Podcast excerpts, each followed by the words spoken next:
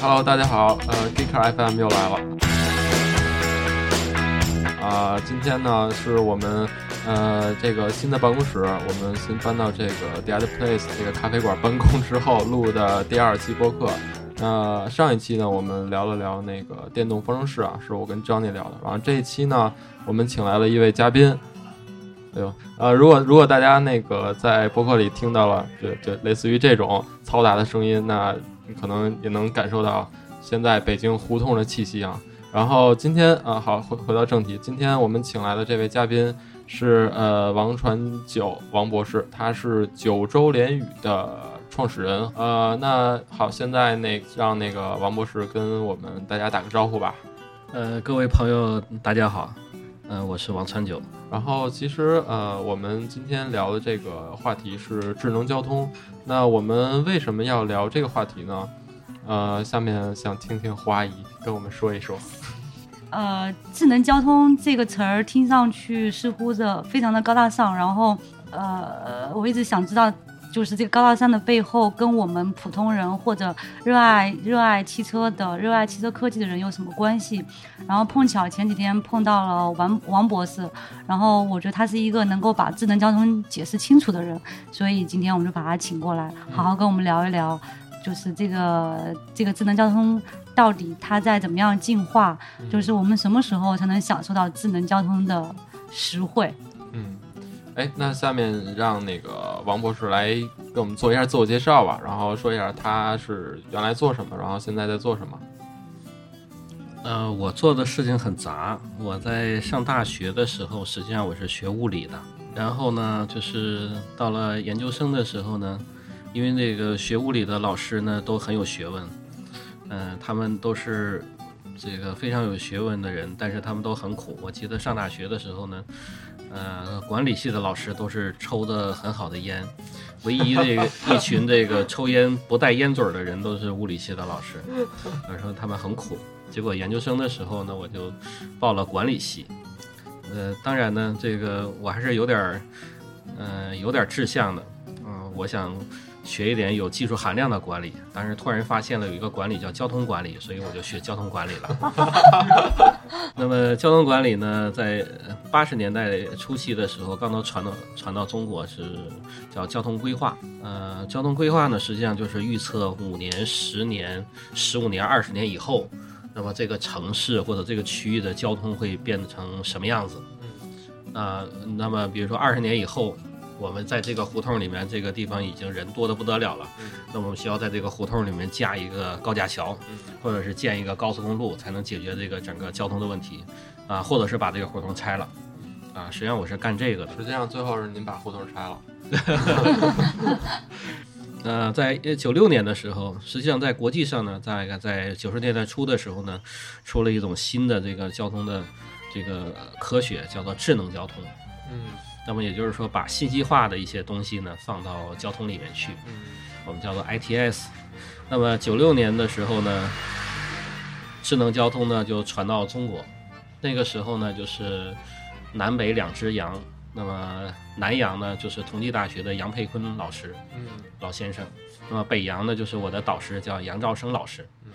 那么他们两个共同承接了咱们国家的一个自然科学基金的一个重点项目，就是这个整个城市交通的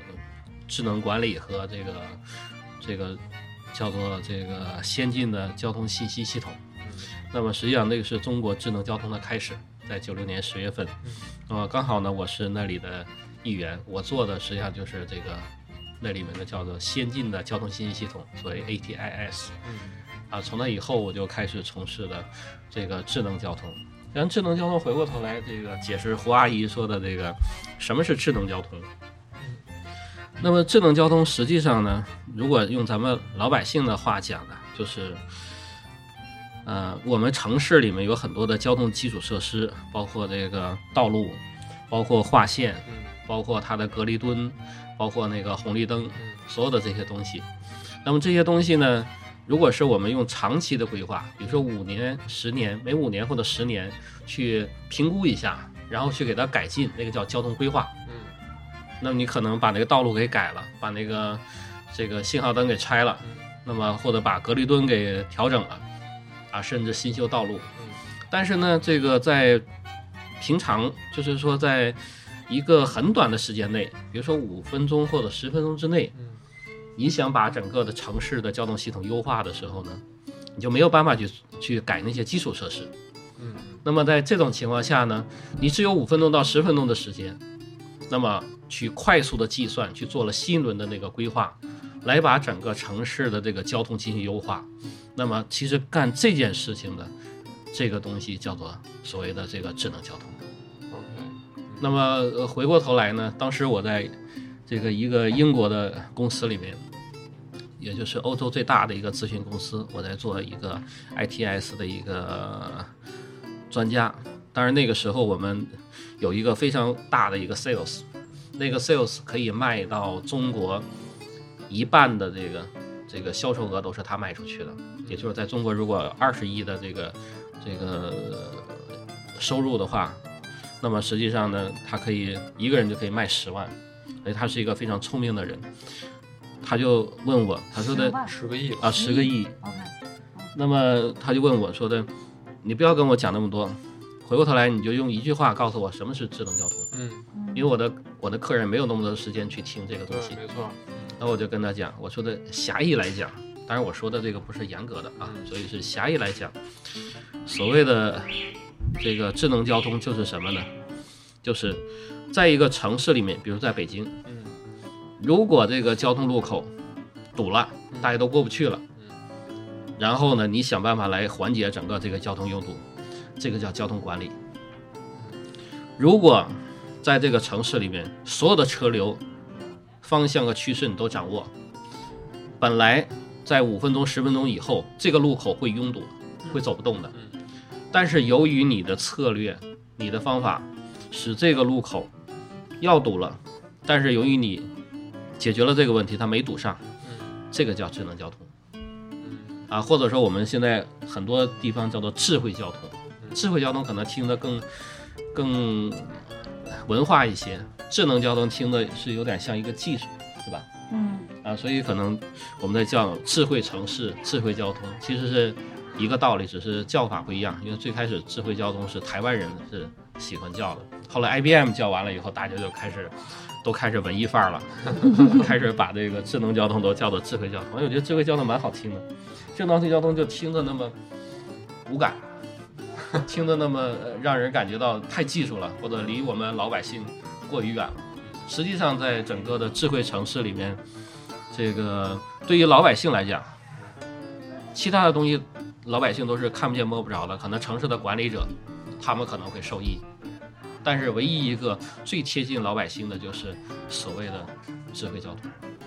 就是每一个人都能感受到。说的，刚才我在坐出租车过来的时候，那个出租车司机在跟我讲，他说。因为我在沿着二环来走，东二环来走，他跟我讲，他说的北京一定要做单双号了。然后我就跟他嗯这个 argue，我跟你讲，我说的如果单双号的话，出租车会不够用啊。他说不会的，他说的这个你们的出租车会很多的，为什么呢？因为我现在拉一个客人，本来十分钟的路我要走一个小时，那么如果分单双号的话，我的出租车可能就送你的这段路大概十五分钟就到了。那这样的话，你们不会没有车打，你们现在没有有车打，是因为整个的这个我们都被被堵住了，我们占用的时间太长了。其实他说的这个东西呢是非常专业的，呃，我也是，当然我也是那么认为的，但是从一个他的这个嘴里面说出来，实际上说明就是他在这个里面对这个整个的他这个经验是非常丰富的。对，其实我觉得北京的哥啊，什么都懂，除了智能交通，可能对政治还有一些自己的看法。那其实归根结底，呃，刚才王博士说了这么多，其实智能交通，我觉得归根结底还是解决一个交通拥堵的问题，是吧？对，嗯。根本那上是。那如果这么说的话，其实现在智能交通做的并不是太好。我我个人感觉，因为现在北京啊，或者上海或者广州这种大城市还是非常非常的拥堵。嗯，实际上是这样的，就是很有意思。我在十年以前就发现，在中国有一个这样的现象，因为我当时是一个在一个咨询公司，实际上我们是设计智能交通系统的。嗯。后来觉得这个公司呢生存很难很难，为什么呢？因为我们做的都是适航的项目和亚航的项目，国内的项目是不需要设计的。嗯。那他们认为这个智能交通就是一些 IT 嘛，那么就 IT 公司它是一个集成商。你就顺便就帮我设计了就可以了，而真正的智能交通，它本身的它是需要一个很关键的一个算法要解决问题的。其实真正的 IT 的集成只是它的一个躯体。嗯，我我举一个比较形象的例子，就是中国的智能交通方面的这个集成能力非常强。嗯，也就是说全世界。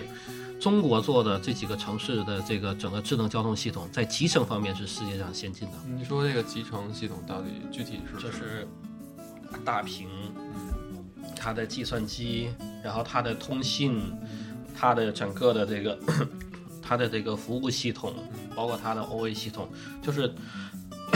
纯粹硬件和软件上都是非常强的。但是有一个什么问题呢？因为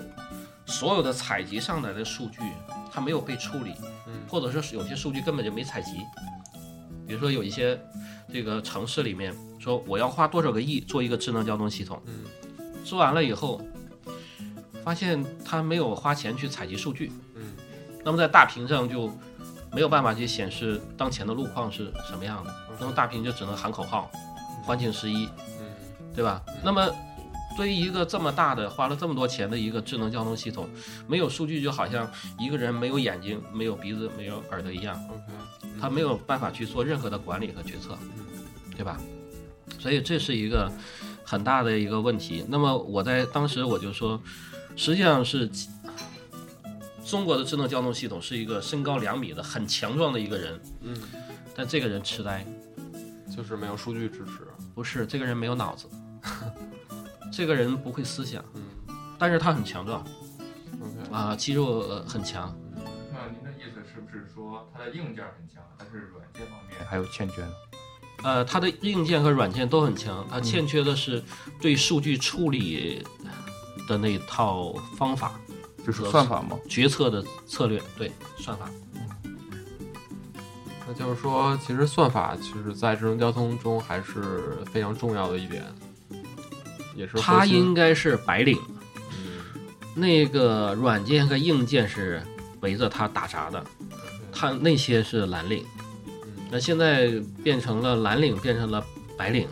啊，白领呢反倒这个没有事干了，啊，现在这个是这样的一个问题，目目前的现状也是这样的，是吧？呃，现在在好转。呃，我曾经呃，现在有一些城市的主管的副市长和一些这个城市的这个科技厅、科技局的领导，我也跟他们在一起接触。接触的时候呢，他们有一些观点是非常新颖的，比如说像这个钟院士提到的所谓的这个全息交通，城市的全息交通。嗯，那么还有这个。哈尔滨的那个聂市长，啊，他也提到了，实际上他提到了一个很纯粹的智能交通的概念。他说的，反正现在的规划都已经没有办法解决了。你去骂规划的人说的这个城市规划的不好，已经没有用了。你在不改变基础设施的情况下，怎么样优化我们的交通？嗯，其实这个就是一个智能交通最根本的一个东西。实际上，他就是说，他可能不是我们这个专业的人，嗯，但是他说的那个需求。实际上他说的很清楚。嗯，在王博士说了这么多之后，怀疑你对智能交通还有什么其他的疑问吗？啊，我觉得其实上一次我们就是您在那个呃武汉站的那个活动上讲的那个话题，我觉得非常有意思，就是移动互联网，互联网给智能交通的带来了什么样的变化和可能性吧？我觉得应该是。呃，应该不是可能性，是未来一定会变化的。那个钟院士有一个特别有意思的一个推出的这样的一个概念，叫做全息交通。嗯，全息交通的一个意思呢，钟院士可能是，我不知道钟院士是哪个专业的啊，呃，他可能是学类似于物理、材料或者光学的，因为我是物理系光学专业的。OK，首先我解释一下什么是全息。全息就是，比如说我有一张全息的这个照片，那么这张照片呢是显示了一个人的，比如说这个这个呃胡阿姨的这个这个相片，嗯然后那个相片由于时间长了以后，这个相片呢这个掉了一个角，嗯啊，问题是不是那个角丢了，是就剩下一个角，其他的百分之九十五的部分全都没有了。啊，只有一个角。它，但它如果是一个全息照片的话，我在通过这个衍射光还原的时候，打出来的时候还是这个胡阿姨的一张完整的照片。嗯，没懂。那这个怎么实现的呢？或者在智能交通中它有什么应用呢？也就是说，为什么它能显示这样呢？就是说，它的每一个照片的每一个像素点，它都隐含了全部照片的所有的信息。所以这样的话呢，当它做一个光学的一个变换，我们叫做衍射的时候，它回过头来，他都会把它全部的展现出来。只不过他展现的那个清晰度没有整个照片的这个清晰。所以呢，对于车辆，回过头来，为什么这个钟院士提到全息交通呢？就是说每一辆车，它本身在道路上的行走，都反映出整个城市道路交通的服务水平。嗯而整个城市道路交通也会影响到每一辆车它本身的这种这种行进。那么回过头来，我们再说这个移动互联。那么如果是有百分之三十的人车上装了这个所谓的我们叫做 guidance system，就是交通的诱导系统。啊，说白了，老百姓不知道啊，老百姓就是说让你怎么走你就怎么走。啊，交通诱导系统的话，那么实际上就可以完全的控制整个这个城市的车流。哦，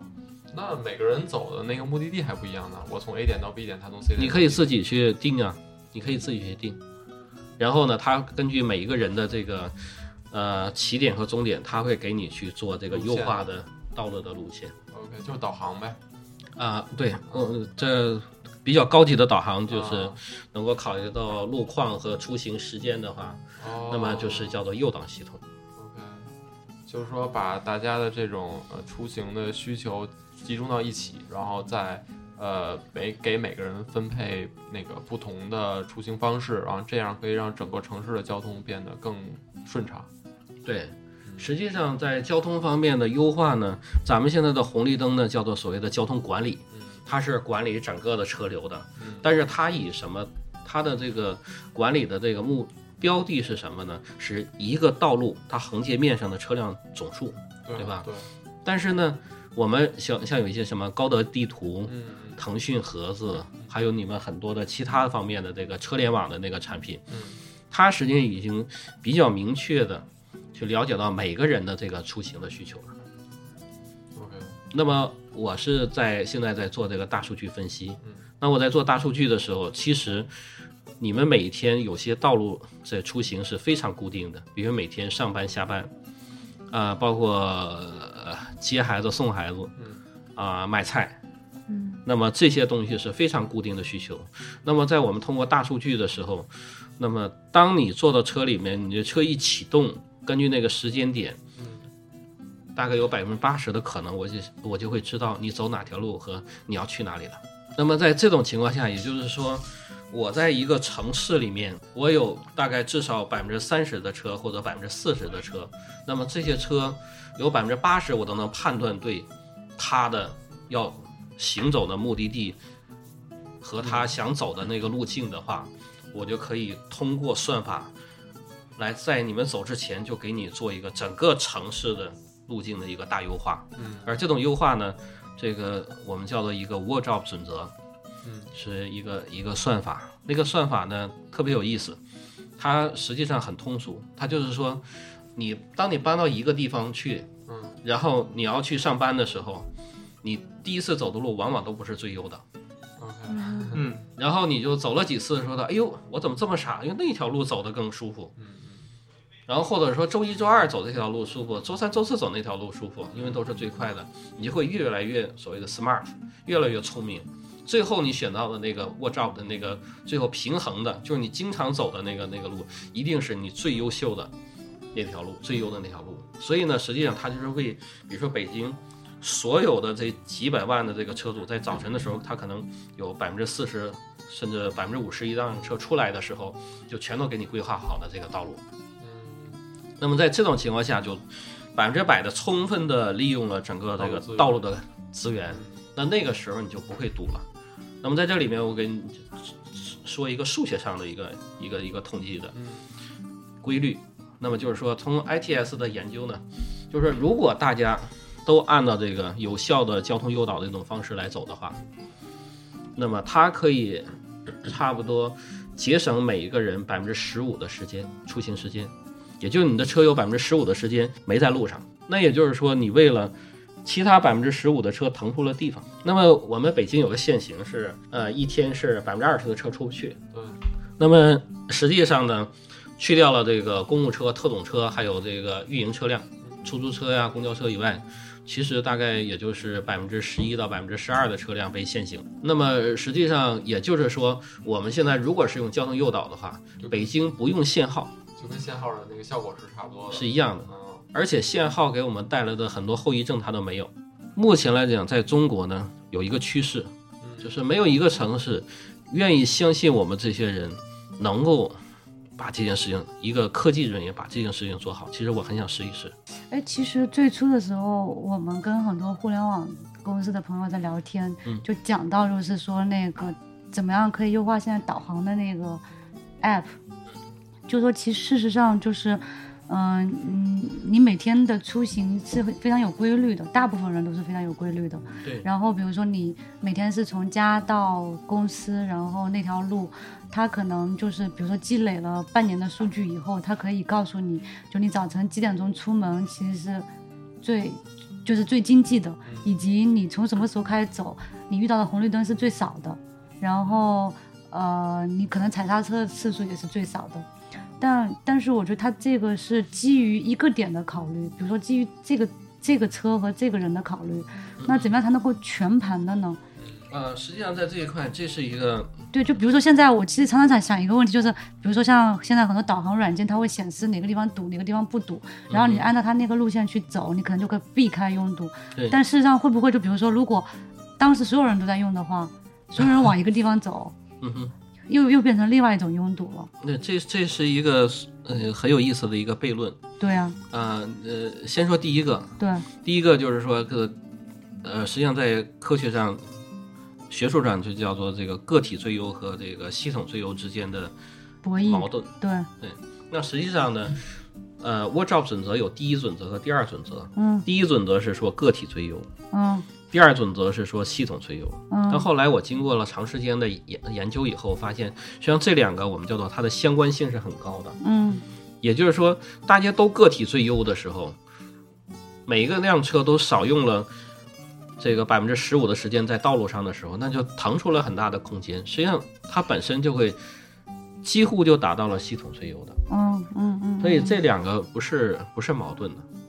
因为你这车本来要一个小时在路上，你在路上就是这么大的这个面积嘛，但其实你只用了四十五分钟。但实际上对于但这个跟城市的规划也会有关系啊。比如说，可能人大家上班的地点都是集中在一个地方，下班的地点也是集中在一个地方。嗯，交通呢实际上是两类，就是刚才我讲的，第一类呢所谓的这个交通管理，就是红绿灯了、嗯嗯啊，或者交通管制，比如说单行线。嗯那第二类呢，就是所谓的这叫这类叫做所谓的这个呃交通管理，还有一个呢叫做交通需求管理。嗯也就是说，这个需求本身，你这个出行，它本身它的这个一类呢，就是说它是有刚性的，另一类它不是刚性的。比如说你每天早上上班，这是刚性需求，对吧？你必须要九点钟之前到那个办公室。还有一类呢，就是说你星期天早上起来了，起来以后你打算去买衣服。那买衣服的时候，这个就是一个非刚性需求啊！你可以九点去，你可以十一点去，甚至今天听说那个地方堵车了，我今天不去了。对吧？所以他可以在时间上进行调整，在他出行的这个机会上进行调整。所以在这里面呢，实际上我也会给你很多的意见，因为你没有，你不是只有驾车这一个交通方式，你也可以骑自行车，你也可以去那个去坐公交，甚至你可以改时间。哎，那那个我有一个问题，就是您刚才说的这件事儿，嗯是您现在正在做的一件事儿吗？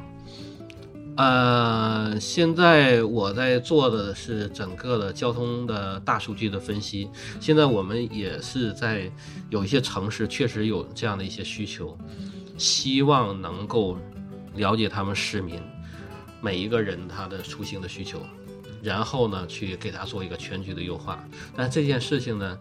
呃，这么说很简单，做起来非常难，需要政府的支持。需要很大的人力、物力资源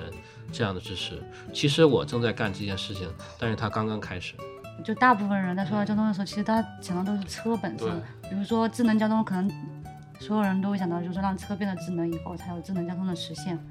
或者说让车连上网以后，就可以实现叫智能交通，可以做到吗？嗯，我刚才形容的那种方式是可以做到的，但是今后呢，这个整个的车辆的发展速度是很快的，比如现在的特斯拉。嗯那包括现在的很多车都有自动泊车系统，实际上它就是一个比较浅显的一个自动驾驶系统的一个一个初级版。我相信自动驾驶系统应该在不远的将来都会呃实现的。嗯，所以在这个里面呢，那么有了自动驾驶系统以后，自动驾驶系统比我们人更理性，而且它一定是要联网的。那么在那个时候，我所说的每一辆车都要跟这个整个的我们叫 TMC，整个的整体的交通管理中心、嗯控制中心是要连接起来，这也是一件非常简单的事情了。也许那个时候，他做的整个的这个动态分配，使它的这个优化就会做得更全面。嗯这样的话，可能从根本上会解决整个的这个堵车的这个问题。嗯对，因因为最近，嗯，九月份不是美国二零一四年 ITS 一个大会刚结束嘛？对。然后我大概看了一下，然后您能简单的介绍一下这个美国 ITS 大会到底是一个什么样的形式呢？ITS 大会实际上是一个世界性的大会，嗯。呃是每年在一个国家的一个城市召开。那么它在这里面呢，呃在中国曾经是在二零零七年是在中国召开的一届 ITS 大会，呃，今年是在底特律。嗯，对，那么它实际上展示的呢，它这个大会呢有两个部分，一个部分是展览，嗯也就是说，应该说都是一些顶尖的公司的一个，或者说当地的企业，呃一个顶尖的技术的一个展示的一个舞台，或者公司品牌的一个舞台。那对于我们专业人士，就是一年都没见了，全世界的人这个聚在一起 say hello 的舞台。呃 那个这是一部分，还有一部分呢，就是它有一个整个的我们叫做什么？叫做这个 paper，就是这个论文宣读的这样的一个部分。那么其实那些论文呢，并不都是很技术的，也有很技术的论文，嗯也有一些是公司做的它的一些经验的那个论文，还有一些前瞻的这样的一些论文，可以比较全面的了解整个在这一年里面智能交通或者说车联网这方面都有哪些事情发生。你会看到前沿是什么，比如说我们做的这个 floating car 这个浮动车，那么在零四零五年的时候，我会发现它是集中在技术的论文里面。然后到了这个零六零七年的时候，就会发现有有一些公司，然后它会出现一些它的 experience，嗯。然后再后来呢，基本上就没有了，因为它已经成熟了，或者说会有一些这个它会怎如何影响政府啊，是如何去做一些深层次的这样应用的这样一些东西，但是它你会感觉到每一个东西它本身的这个新的这个科技的前瞻性的前瞻性的一个一个东西。啊，它就像一个大 party 一样。就是一个大 party，因为我们每年就是全世界这些人不可能每个人都见，因为大家都很忙。那大家在这个就是比如说大家在分享这个论文和就是就技术潮流的时候，这些年你觉得有一些重大的变化吗？还是说一直都是朝一个方向在走，并没有一些就是说其实应该往这边走往那边走的一些想法？嗯，每年都会变，每年它的那个潮流都会变。那现在呢，我相信二零一四年就应该是一个以前是一个车联网的一个朋友的大聚会，嗯现在越来越呃，以以前是一个智能交通的朋友的大聚会，现在越来越像是一个车联网朋友的大聚会。好像智能交通的人现在去的少了，而车联网的人都都都跑过去。就是说以前的就是核心的成员可能很多是智能交通的，然后，现在是汽车厂商的。现在对现在好多车联网的这样的这样的人都去了，反倒智能交通的去的有点少了，但很有意思。其实我觉得智能交通和车联网是不应该分家的呀，他们应该是在一个体系下的。没错，对。原来是分家的，原来我们叫人车路，OK，啊，然后叫把人去掉，嗯。后来我们就慢慢的叫车路协同，嗯。说车和路慢慢的再结合在一起。嗯。那么实际上 ITS 智能交通呢，一般情况来讲，我们可以理解为一个管道路的，就是管车的，嗯，他是一个管理者嘛嗯，ITS。嗯那么车辆的像什么主动安全啊、自动驾驶，那是车上的，跟路没关系。啊，但但是现在这两个呢，因为有通信嘛，他们两个结在结合在一起了，就像 V to V 和这个 V to I，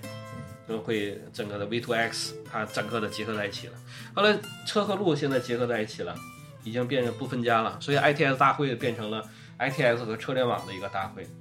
后来发现，在有了自动驾驶以后，这个人车路人也进来了，嗯。因为你开车的不一定是人了，嗯。你有有时候那车开的时候是是车，因为它有自动驾驶，起码那个车参与了驾驶，所以那次那个在中国的一个保险的一个峰会上面，我在发言的时候，最后我留给了整个的保险协会的朋友一个问题，我说的你你们一定要跟踪整个车联网的这个发展的这个趋势和自动驾驶的趋势。我说的，如果你们落后了，你会发现一个问题，就是有一个车祸出来了，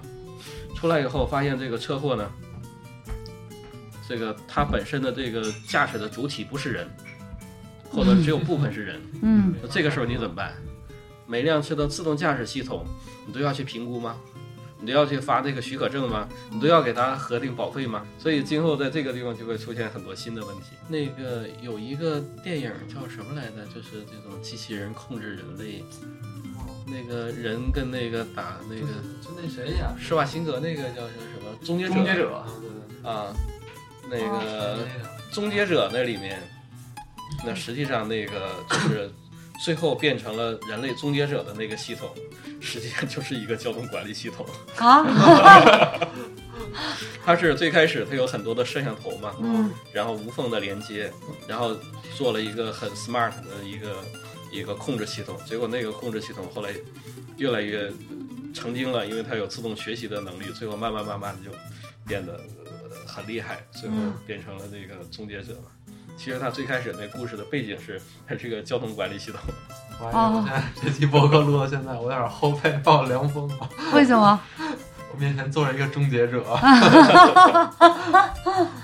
哎，其实刚才说到那个韩阳，刚才提到那个美国那个那个 ITS 大会是吧？对其实我挺想了解一下咱们国内的现在智能交通的发展，呃的一个呃发展和美国或者跟国外智能交通的发展有什么不同吗？差距在哪里？对，差距或者哪个发展的更好更快，有些什么新的技术？呃，从技术上来讲，我相信在研究层面上，因为现在这个世界上这个信息转换的太快，呃，应该说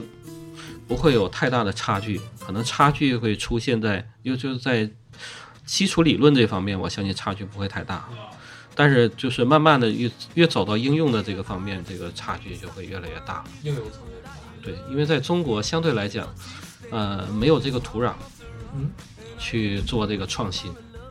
啊，那好吧，那那个这次节目就到这儿吧。然后那个那个，今天谢谢智能交通终结者那个王博士来跟我开玩笑啊，那个感谢那个呃智能交通方面的专家王博士来跟我们上了一堂智能交通的课。然后我们也期待未来能、呃智能交通能更好的改变我们的出行。再见。再见。拜拜。